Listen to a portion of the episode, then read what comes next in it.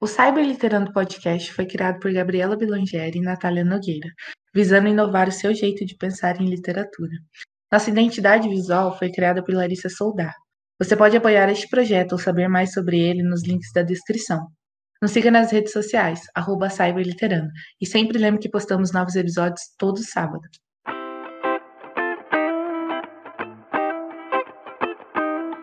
Olá, galera, tudo bem? Tomara. Você está ouvindo Cyber Literando. Eu sou Gabriela Blangeri.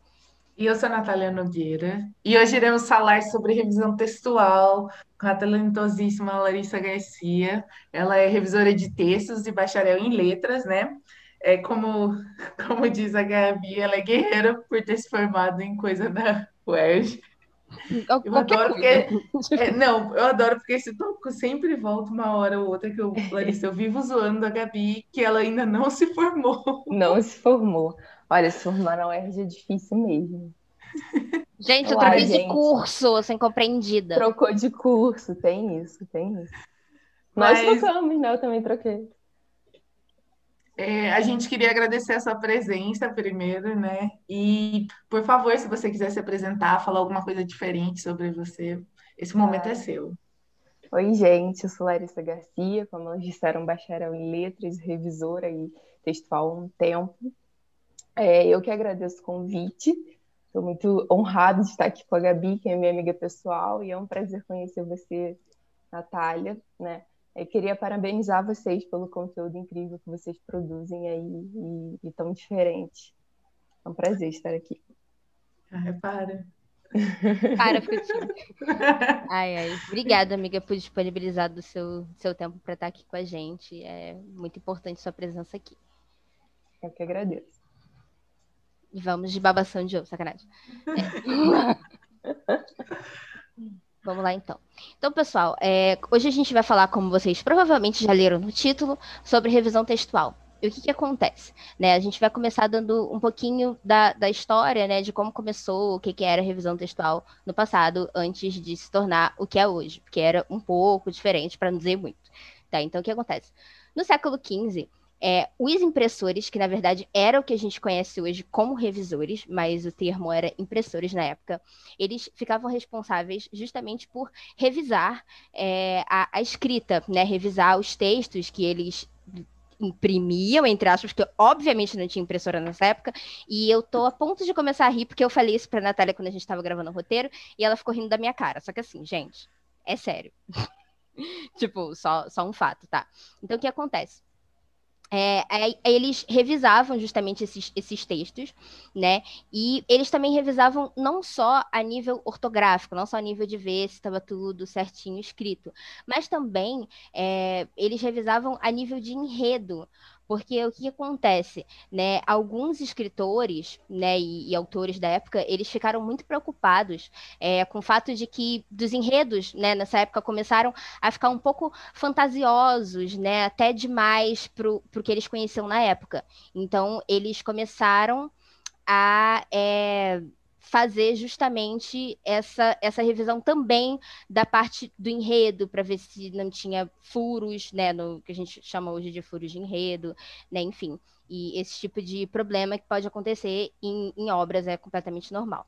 Tá? E aí entrava o trabalho desses impressores, né, que são revisores. Eles olhavam não só a ortografia, mas também a, a, a parte do enredo para que a obra ficasse realmente, ela fosse quando ela, ela saísse, né, quando chegasse na mão das pessoas, fosse uma coisa realmente mais, é, mais, mais coesa ali, mais, mais completa. Mas é importante dizer que nessa época a, a, profissão impressor, revisor, enfim, ela não era regularizada, ela só foi regularizada no século XVI, tá? Então, nessa época era meio que um trabalho informal, entre aspas. Ou seja, você não recebia para fazer isso. recebia, mas não era tipo regulamentado, tipo, se desse alguma merda, você não tinha você não tinha como correr atrás dos direitos, é, tipo isso. Não devia ter uma base de salário, essas coisas. E hoje, embora regularizada, a gente não recebe lá tão bem, né? A luta continua. A luta continua. Gente, Nunca paguem, parou. Paguem melhor os revisores. Porque às vezes eu vejo muita gente falando assim, ai, revisor é muito caro, não vou revisar meu livro. É... Também, o livro tem 300 páginas, 300 páginas, e o cara quer pagar, sei lá, um real por página. Vai é... se fuder, mano. Gente, Porque... foi esse tempo. Um real hoje não dá nem para comprar um bombom serenata de amor.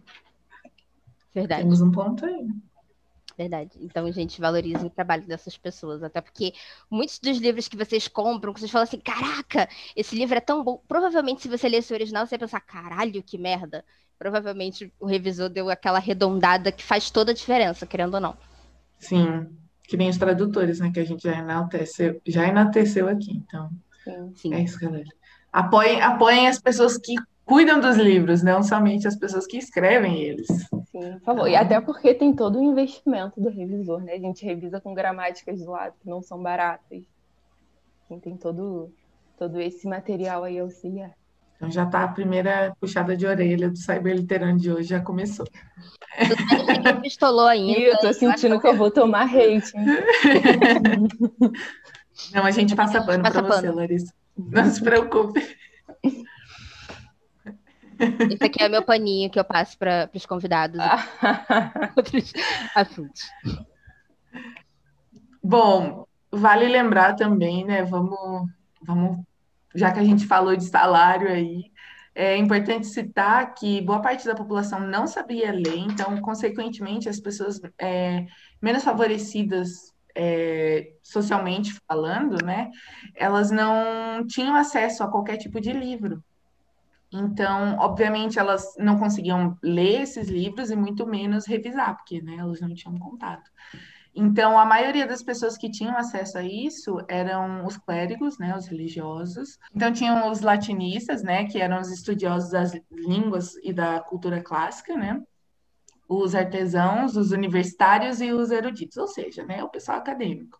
Então, essas pessoas eram as pessoas que tinham acesso é, a aos livros num, num geral, tanto quanto contato para ser revisor, quanto para ler, obviamente, mas principalmente para ler.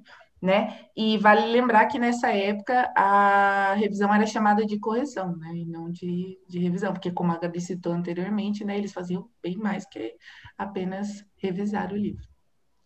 E, gente, só um adendo na, na fala da Natália, que eu acho, assim, um, uma coisa super engraçada é o fato de que nessa época, universitários eram pessoas que tinham dinheiro, só pessoas ricas eram universitárias. Corta para hoje em dia.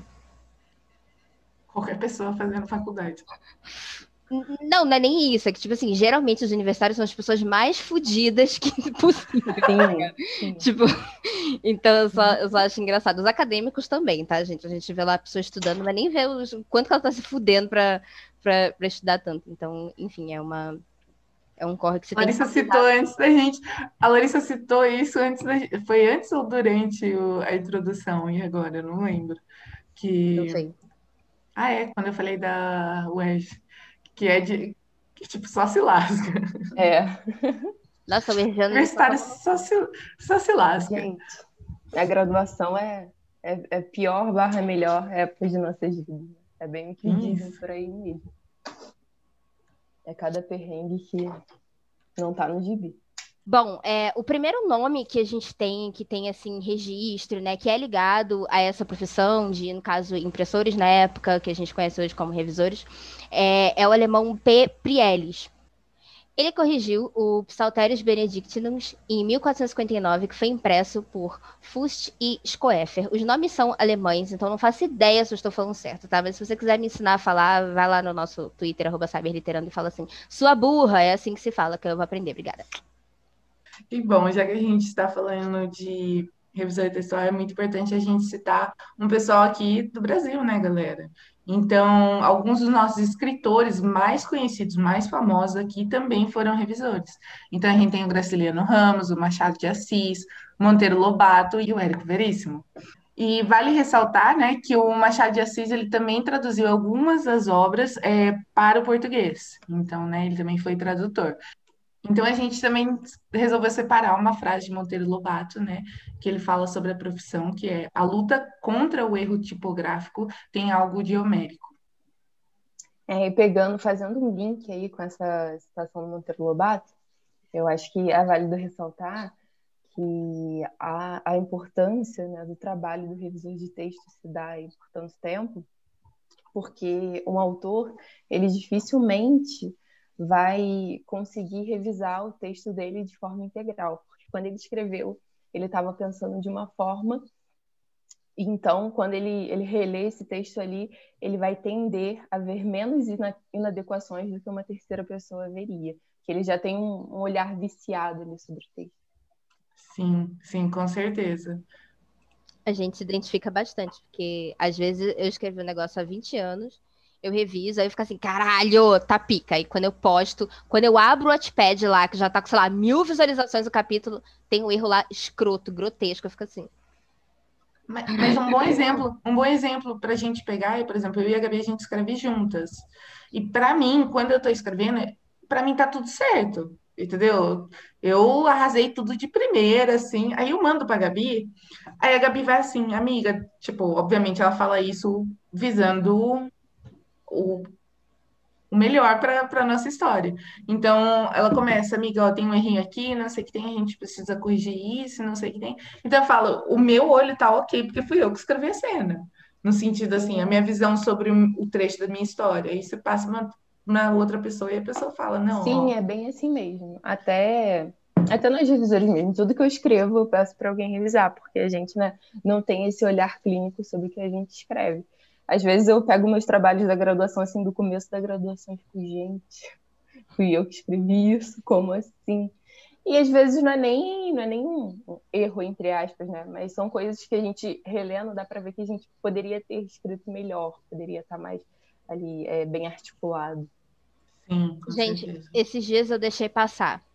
O pior é que eu li que estava errado. Eu fui no Twitter, eu me sacaneei porque estava errado e eu esqueci de corrigir. E aí quando eu postei tava lá. Só que ficou tão engraçado que eu falei: "Ah, foda-se, deixa errado. Tá engraçado, o povo tá rindo". Que foi o, na verdade tem dois erros ridículos que eu cometi. Um foi o seu Antônio parou o carro, seria, eu botei seu Antônio pariu o carro. Tava lá. Foi, isso passou. Aí eu falei, ah, tá tão engraçado, deixa lá. E o outro foi, tem aquele cachorro Lulu da Pomerânia, né? Eu jurava que era Lulu da Palmeirinha. Aí eu deixei Lulu da Palmeirinha. aí eu corrigi. Aí eu vi que, tipo, tava errado, mas eu, eu não sei, deu um branco na minha cabeça. Tá lá, Lulu da Palmeirinha, até hoje. E as pessoas não entenderam que era um erro meu, elas achavam que era personagem zoando porque ela estava falando mal de alguém. Enfim, gente, é isso. Assim, é... cuidado, tá? Cuidado. Uma vez eu escrevi, é, eu estava fazendo um trabalho da faculdade, eu escrevi é, o lobo, deveria ser, o lobo abordou a Chapeuzinho, e depois eu vi que eu escrevi, o lobo abortou a Chapeuzinho. E, Larissa, você acaba de ser cancelada pelo pessoal de direita do Twitter. Sim. Aí é uma honra pra gente, né? Bolsonaro tá muito triste com você.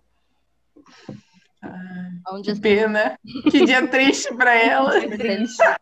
Nossa, eu tô tão triste. Soltando fogo. Então, um autor que eu gosto muito, que é o melhor autor do mundo, e vocês que lutem, sacanagem. Verdade.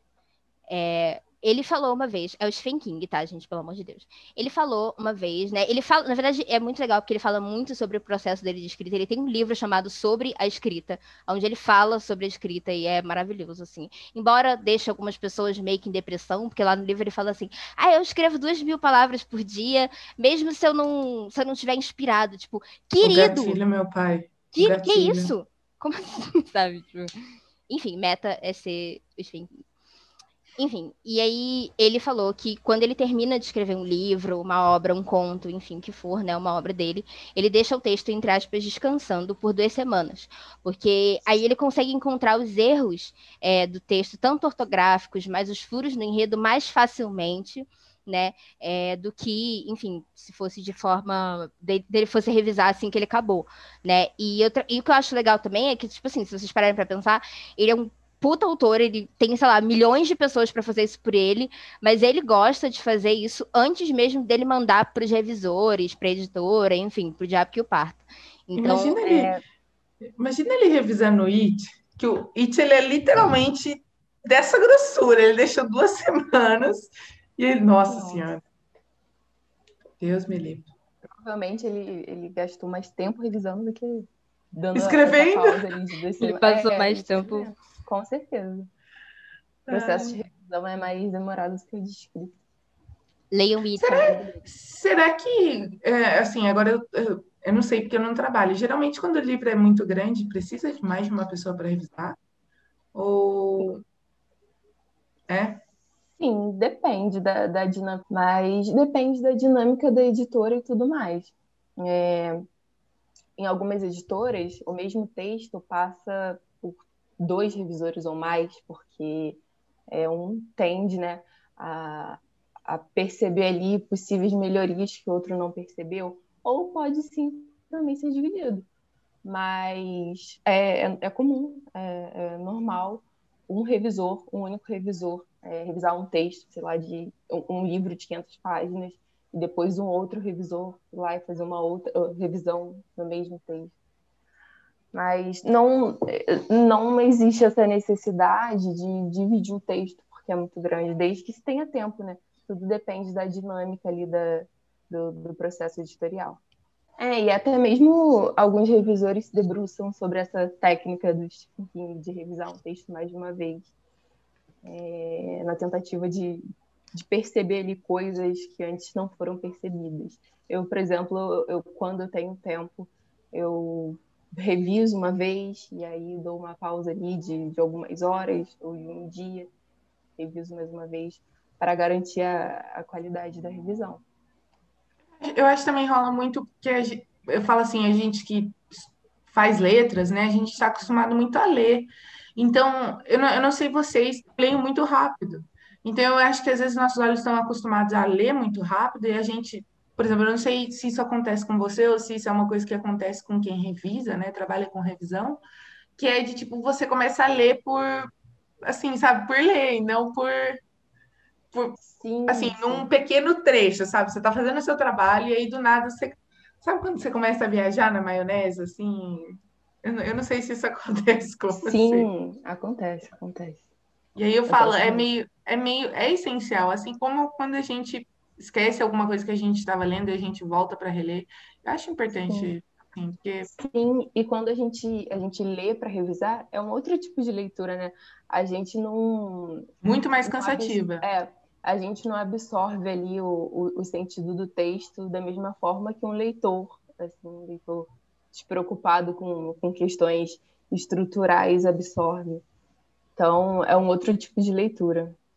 Eu, eu não conseguiria, eu acho que eu não conseguiria trabalhar com isso. Porque eu ia começar a ler assim, uh, que livro legal! E tipo, eu ia esquecer de A fazer Natália lê, passar raiva com o livro chegar, mas ela nem.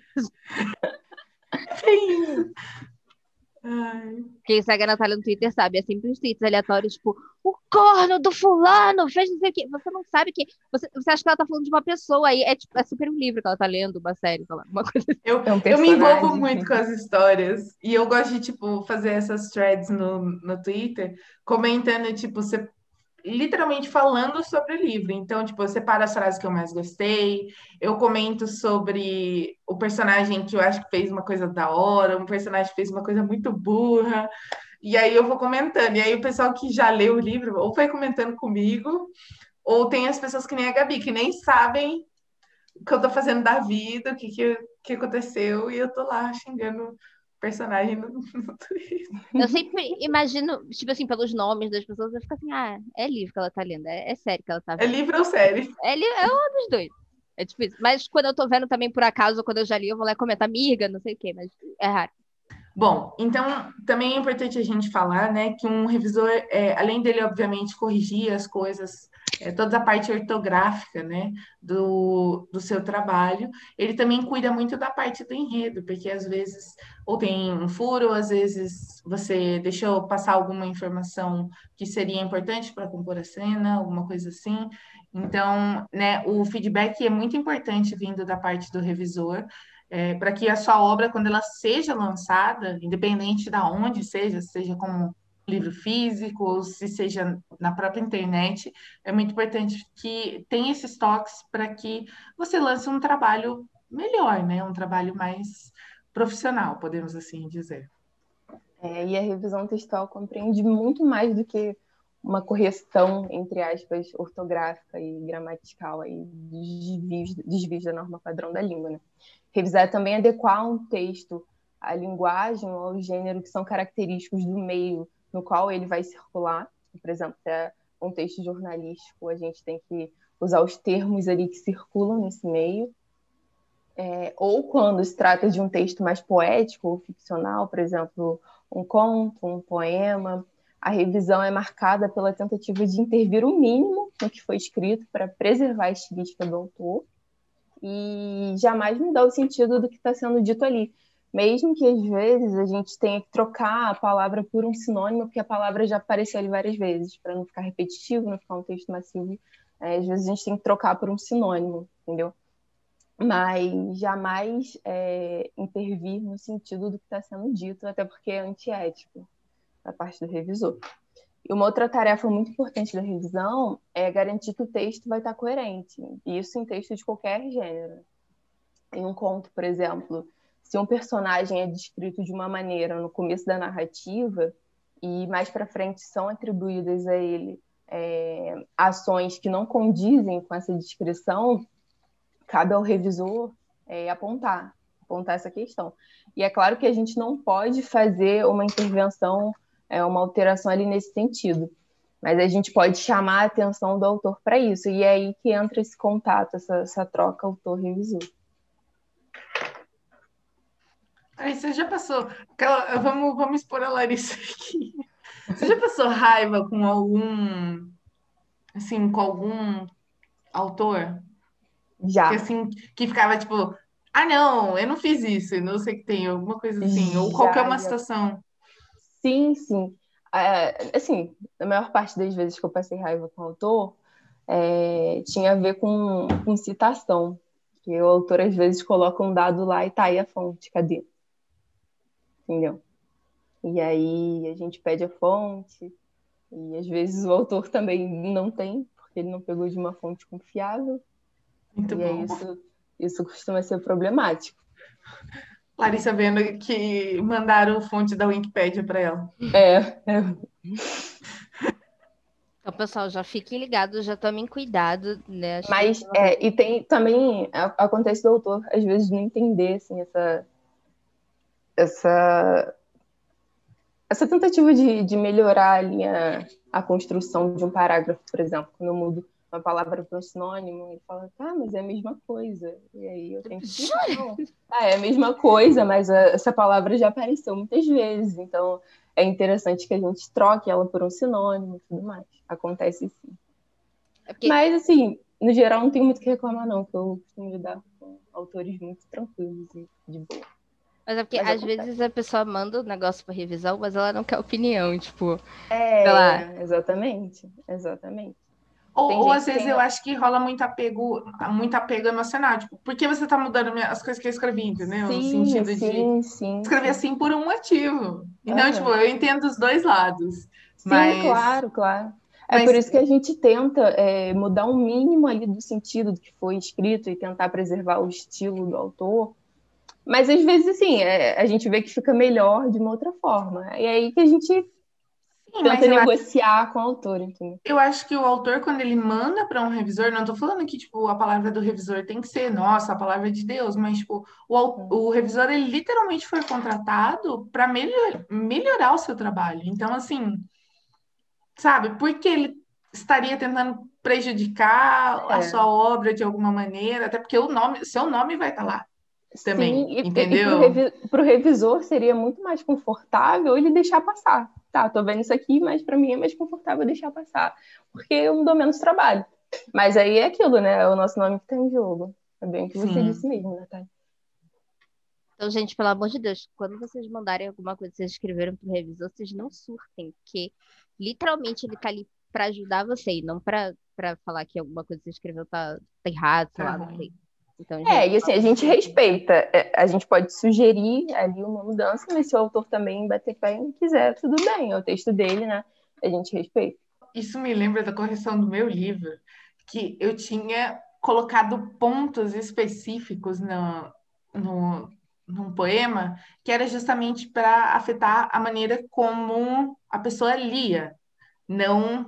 E aí toda a correção eu mandava colocar o ponto e tiravam. E aí eu falei, gente, não.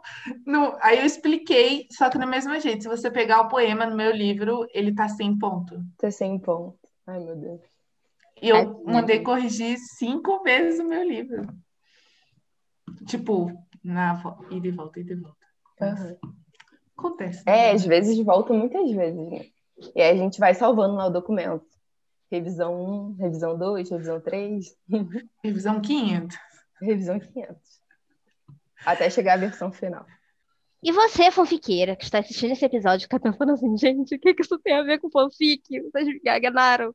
Então, primeiro que, obviamente, é, obras de cyberliteratura podem ser, podem e devem ser revisadas por um revisor. Tipo, se você publica na Amazon, enfim, aonde for, se você publica EPUB, é, é legal se você Contratem a Larissa. Contratem a Larissa. mandem jobs. A gente vai deixar o Instagram dela aqui na, na descrição para vocês mandarem jobs para ela. E aí o que acontece? Vocês, vocês é importante se vocês tiverem a oportunidade de ter um revisor. É, a Larissa, inclusive, que revisou o meu livro. Então eu sempre falo dela aqui nos episódios. Toda vez que eu vou falar meu livro, eu fico assim, ai, foi a Larissa que revisou e tal. E foi, foi muito importante, eu acho que, que acrescentou muito na, na, na experiência da pessoa que vai ler o livro, porque ele saiu mais redondinho é, para as pessoas. Então, é importante. Mas nas fanfics, nós temos algo que se assemelha aos revisores de texto, que não são necessariamente revisores, a gente não usa esse termo, tá? São os beta readers, tá? O que seriam, a gente já mencionou os beta readers em alguns episódios aqui, mas agora falando mais especificamente sobre o que eles fazem e não, sei lá, sobre onde você pode encontrar eles ou alguma coisa assim. É, eles basicamente, como o nome já diz, beta é tipo uma versão teste, uma versão não finalizada, além de ser o peixe. Eu sei que tem um peixe chamado beta, mas não é isso, tá? Então, por exemplo, quando você vai jogar um videogame, alguma coisa assim, se vocês, se vocês gostam de games e tal, muitas vezes vocês vão ver que tem, tipo, a versão enfim, então, por exemplo, se vocês gostam de videogame, vocês provavelmente já se deram com um negócio escrito assim: ah, compre aqui a versão beta do game, que é, seja, é tipo a versão teste, é o game não está pronto ainda para você testar e justamente para você dizer o que, que tem de errado para a desenvolvedora do game para que ela conserte. Nem sempre ela conserta, mas ok, aqui não é sobre games, enfim. Então o que acontece, né? A gente tem é, essa essa é como se fosse um teste. E o reader é leitor em português. Então, o beta reader é como se fosse um leitor teste. Então, é, ele não foca muito na questão gramatical, é, mas se estiver muito errado, ele provavelmente vai te falar, querida ou querido, pelo amor de Deus sabe? Mas ele não foca muito na questão gramatical. O beta reader, na maioria das vezes, ele vai focar na questão do enredo. Ele, ele na verdade, o beta reader ele pode ser até um pouco insuportável, porque ele, ele vai justamente para reclamar do seu texto. Entendeu? Ele, ele serve para isso, para reclamar do seu texto, para que quando a, o seu capítulo ou a sua fanfic seja lançada, é, ela vai estar tá mais redondinha, vai estar tá com o mínimo de erros de enredo possível, que é uma coisa que a gente acaba vendo muito é, em, em, livros no geral, em fanfics também, enfim, é uma coisa generalizada, né? Mas é importante a gente ter esse, esse olhar crítico sobre a obra, justamente porque quando, as, quando as pessoas leem, é muito mais fácil delas, é, como a gente já falou, delas apontarem o nosso erro. Então, é legal que passe por uma pessoa que vai te esculachar antes de você, sei lá, postar no Wattpad, em alguma coisa assim da vida, do que você ir postar e aí você ter leitores te esculachando. Enfim, a gente sabe como é que são as pessoas. Então, é, se você puder, se você puder, não, é, não é difícil achar um beta reader. É, a gente, no nosso episódio do Spirit, enfim, outros episódios, a gente explicou mais ou menos como é que vocês acham, mas se vocês quiserem, a gente pode colocar novamente os links lá no nosso Twitter é, da, dos fóruns, enfim, é onde vocês podem pedir beta readers.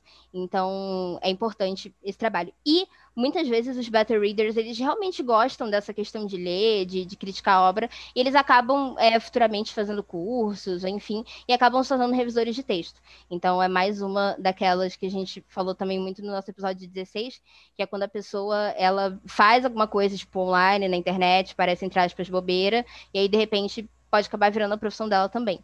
Então, é isso, gente. Eu escrevendo fanfic e entrando no curso de letras. Eu. Achando que seria legal. Achando que eu ia. Ai. Aí eu acho que a, a importância do, dos beta readers tá para além de, de apontar erros no texto, mas acho que a opinião deles é importante para o autor fazer o texto ficar mais fluido, uma leitura mais agradável, assim como os revisores também têm essa função, fazer um texto Lari, você já, você já trabalhou como beta ou não? Não, não. Nunca trabalhei. Ela não é fanfiqueira, amiga. Sacanagem. Sacanagem, não, tô falando sério.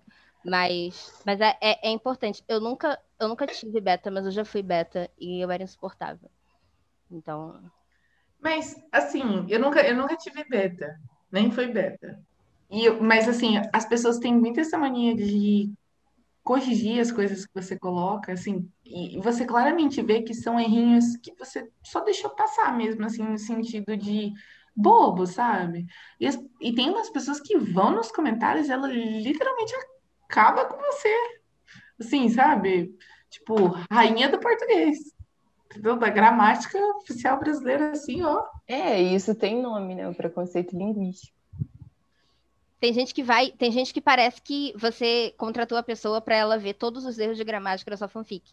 E aí, amiga, ô Larissa, não sei se você sabe que no Notepad você pode comentar por parágrafo, né? E aí a pessoa vai lá, parágrafo por parágrafo, qualquer vírgula que tem de errado, ela vai. Ih, faltou uma vírgula. É, quando tem alguém que faz isso na minha fanfic, para ser muito sincera, eu apago os comentários. Eu tenho um pouco de preguiça. Sabe os comentários que pessoas, você faz pessoas estão trabalhando de Larissa? graça, né? É isso que eu ia falar, sabe? Sabe as, as- tipo, as correções que você faz num, num arquivo do Word? É vai basicamente o que essas pessoas fazem no. Notepad. Sim. E assim, você vê que Que às vezes, para, assim, é, gente, por favor, vocês que estão ouvindo, a gente não nos entendam errado. A gente não é tipo soberba, escrota, de tipo, ah, você não pode apontar os nossos erros, não é nada do tipo. Inclusive, às vezes eu fico muito grata que corrigem as coisas que eu escrevo errado em italiano, enfim, essas coisas. Mas assim, é, muitas vezes você vê que a pessoa tá fazendo aquilo pra te cutucar, não é pra te, te avisar, tipo, oi, autora, isso aqui tá errado. Não é uma Sabe? crítica construtiva. Sim, não é tipo o seu Antônio pariu o carro, que ficou super engraçado, o povo ficou rindo e tal. É uma coisa do tipo assim, ah, tá errado aqui, tá Nossa, errado, você é mó burra. sabe? Tu, é burra, filha da puta. É tipo isso, sabe? Então, às vezes é, é importante também você, como autora, também não absorver tudo isso, sabe? Claro. Ou então, às vezes, a pessoa. É, porque o ser humano tem que acabar, né? Eu vou, eu vou reclamar assim. É, às vezes a pessoa, ela tá lendo, tá indo com Deus. E aí tem uma coisa que aconteceu lá no primeiro capítulo que você avisou. Tipo assim, que você avisou não, que tá lá. Aí ela vai lá no 50 e vai falar assim: ah, mas isso aqui não faz sentido, não sei o que. Tava no primeiro. Então, assim, é importante também você, até você mesma, dar uma olhada, você mesma ou você mesmo, dar uma olhada na sua, na sua história, assim, porque às vezes as pessoas apontam um erro que não existe, porque elas leem muitas histórias, elas se confundem, é normal.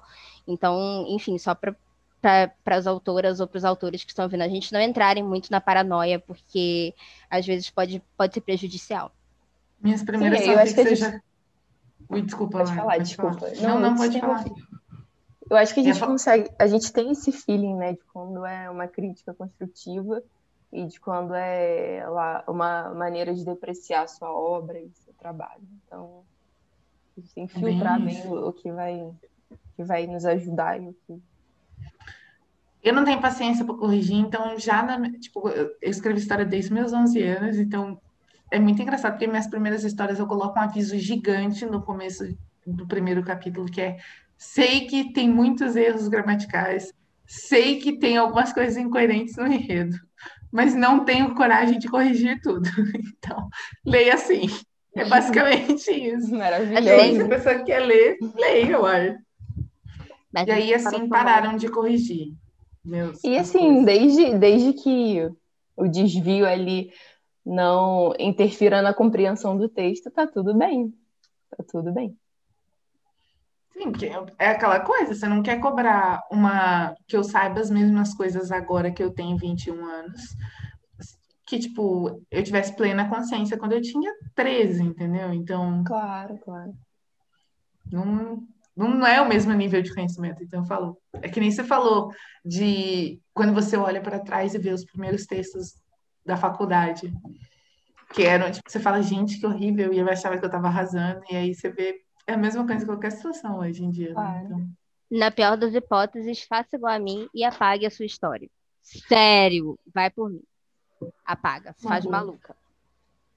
Tipo quando tem uma Lamborghini com quatro portas. Enfim. Enfim, gente, enfim. Eu adoro essa turma. Ai, meu Deus. É... Lari, a gente vai fazer assim, né, duas perguntas para você, assim, tirando dúvidas, dúvidas que a gente genuinamente tem, né, e que provavelmente as pessoas que possam estar ouvindo também possam vir a ter, que é, a gente queria saber se um revisor, ele pode ser um diagramador, né, então, tipo, diagramador, para quem não sabe, né, galera, é a pessoa que cuida de organizar o seu, a sua obra. Então, como ela vai aparecer na página, as cores que vão ser utilizadas, a parte estética do seu livro, tá bom?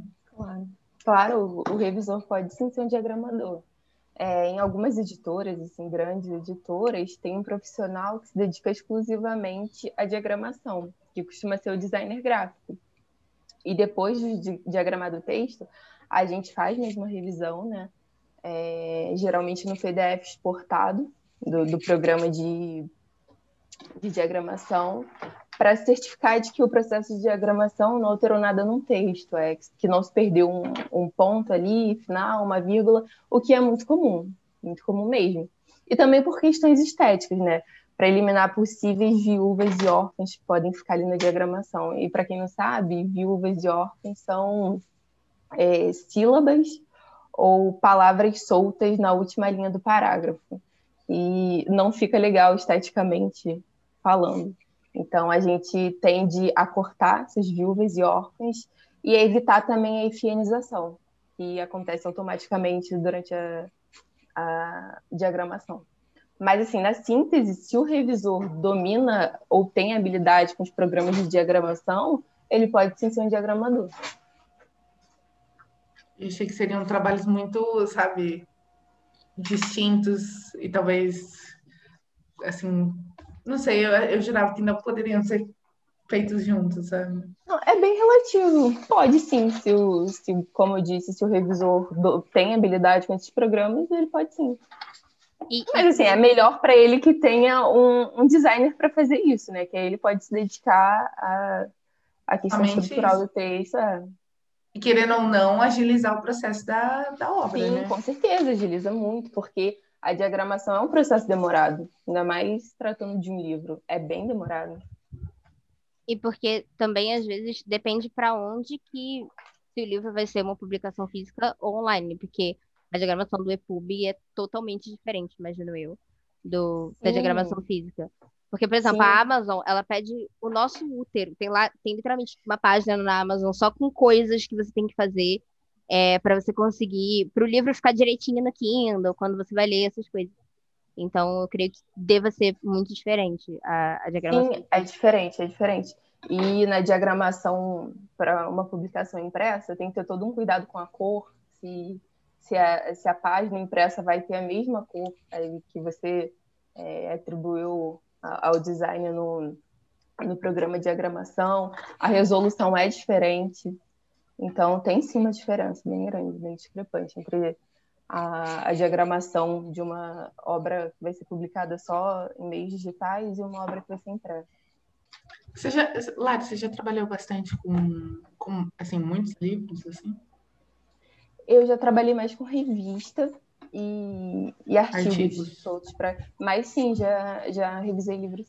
Quando você falou de biografia é, e essas coisas, eu falei, certeza que ela trabalha muito com artigo. Artigo, sim. Nossa, muito artigo, é, TCC, essas publicações assim mais acadêmicas. Nossa, e na minha visão, as mais chatas. É. Assim, Dependendo tipo, do tema, porque, por exemplo. Chata que eu falo difícil de ler, assim, difícil, nesse sentido. Difícil, claro. A, a linguagem é mais, mais difícil, né? A gente tem que ter um cuidado maior ali. E dependendo da área, até pode dependendo ser. Dependendo tipo... da área, por exemplo, se eu reviso um artigo sobre engenharia. Medicina. Nossa. Assim, pior. É o que acontece. Eu trabalhei num lugar é, em todas as publicações eram na temática de meio ambiente. Assim, era interessante, mas algumas coisas eu não tinha domínio nenhum sobre o assunto. A gente acaba aprendendo, acaba aprendendo com esses, É, imagina, você deve ter. Áreas. Ela deve ter papo para tudo. Você senta lá, tá alguém falando sobre meio ambiente, Larissa. Então, eu li uma vez. Ainda, ainda paga de, de, leitora, tipo, interessada, sabe? Tipo, ah, eu estava lendo ocasionalmente. Eu estava lendo, é. Eu acordei e botei. Peguei esse artigo para ler. Peguei esse artigo para ler. Perfeito, e foi ótimo. ai, ai, eu amo. E, e, Larissa, a gente também quer saber quais métodos que você utiliza para revisar o texto, tipo, qual é o seu foco? Tipo, você começa, ah não, vou olhar a parte gramatical, a parte estrutural, você faz tudo ao mesmo tempo, como é que é? Então, eu costumo usar a técnica de revisar o texto mais de uma vez, como eu disse é, mais cedo, e quando possível em dias diferentes para evitar ali uma displicência de um olhar viciado sobre o texto. E quanto ao foco, eu reviso tanto a parte gramatical quanto estrutural, é, a formatação e a adequação às normas da BNT quando elas são necessárias, mas depende muito da demanda do escritor. Se ele me entrega o texto e diz que não há necessidade de uma formatação, por exemplo, eu vou focar só nas outras partes. E Ou seja, você... contratem a Larissa. Contratem a Larissa, pelo amor de Deus. É, o Instagram dela vai estar aparecendo aqui embaixo em algum momento, mas se não aparecer, é na descrição, tá? Mas eu vou botar, eu juro. É... Enfim, e. Mas assim, por exemplo, você falou que você revisou poucos livros, assim, os livros que você revisou, é, se foram é, de, de assim, histórias e tal, tipo, fantasiosas, digamos assim, você teve. Como é que você avisa, tipo assim, nossa, tem um buraco aqui no seu enredo, seu querido? Normalmente, a gente conversa com o autor mais pelos comentários, pelos comentários de revisão do Word. Uhum. Mas se for assim, uma questão mais importante, é, se for algo maior, eu converso com o autor e falo, olha, eu acho que aqui você podia é, melhorar, enfim, essa questão aqui, porque tá meio, tem um gap aí entre uma parte da história e outra, assim, a conversa é bem franca mesmo. Claro, com cuidado para não não de alguma forma deixar o Magoar. desconfortável. É. Eu tô, agora eu tô pensando Oi, se a J.K. Rowling... Essa menina ficou grávida aqui por dois anos na história, será que tem como? Você... É, fala, olha, também incoerente. Eu acho que dá para, enfim, dá para você mexer aí para o texto ficar melhor. Mas o que eu pensei sobre a J.K. Rowling é. Eu não sei se você provavelmente me acompanha no Twitter, você sabe que eu sou a louca do cu da Harry Potter agora. Enfim, mas esse, por exemplo, ela tinha. Porque o, o plot dela é muito amarradinho. Então eu fico assim, será que ela deixou um gap assim em algum momento? Hum. Imagina você ser revisor da J.K. Rowling. Nossa, é. Momento, gente, eu tô, eu tô sonhando aqui, gente. Eu fui. Eu odeio ela, tá? Só pra deixar claro, pelo amor de Deus, mas Vai ficar Mas, assim, aqui, é, o, enredo, o enredo dela, o enredo dela em Harry Potter não tem nada a declarar sobre isso.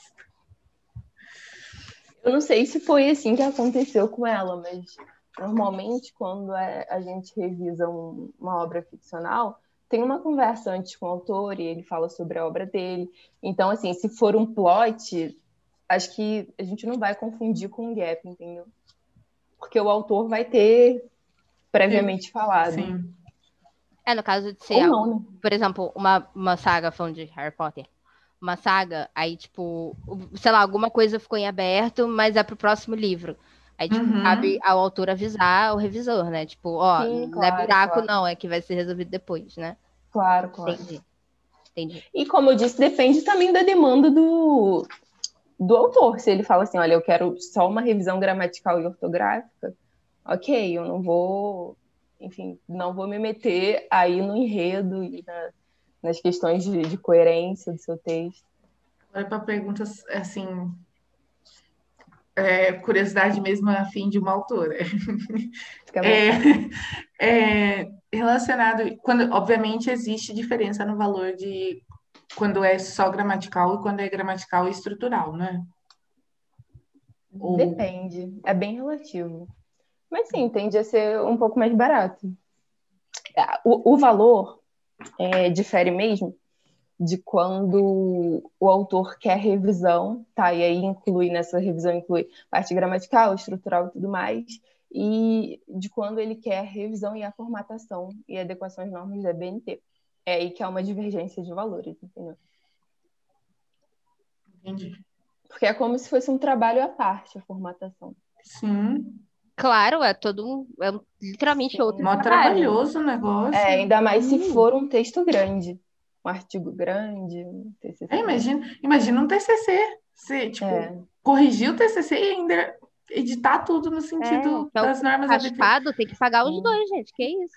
É um Para. trabalho à parte, tá? E aí a gente consulta lá o livro da- de normas da BNT, porque, enfim, a gente não, não decora tudo. É claro que a gente chega num momento que a gente já lembra de, um- da maior parte das normas, mas às vezes tem umas específicas, uma situação diferente que a gente tem que consultar ali, e aí isso leva mais um tempo. Agora eu vou, eu vou xingar. Quem reclama de valor relacionado ao trabalho desses profissionais vai tomar no seu cu. Pelo amor de Deus, olha o trabalho que essas pessoas têm, mano. Vai se Olha fuder o se trampo você... que é. Não é só ler o que- bagulho e foda-se, não, gente. Não, não é só ler. E, gente, como curiosidade aí, o dia 28 de março é dia dos revisores de texto. Então, dia 28, vocês ou voltam para ouvir esse episódio de novo, ou procurem a Larissa para dar parabéns para ela. Ah, ficarei muito feliz.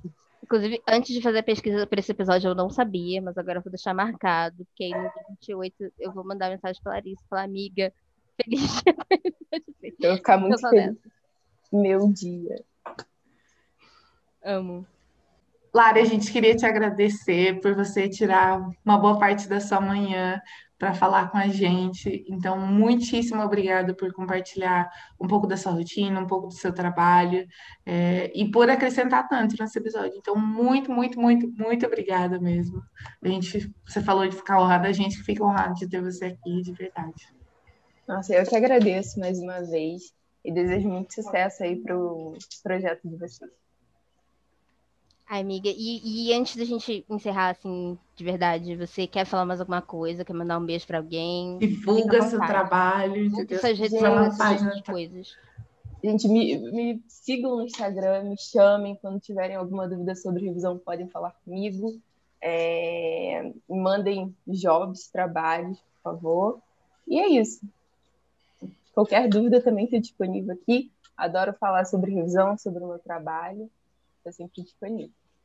A gente vai deixar aqui embaixo o, obviamente, o Instagram da Larissa e um e-mail profissional dela para caso alguém queira entrar em, contra- em contato e, tra- e trabalhar com a Larissa, né?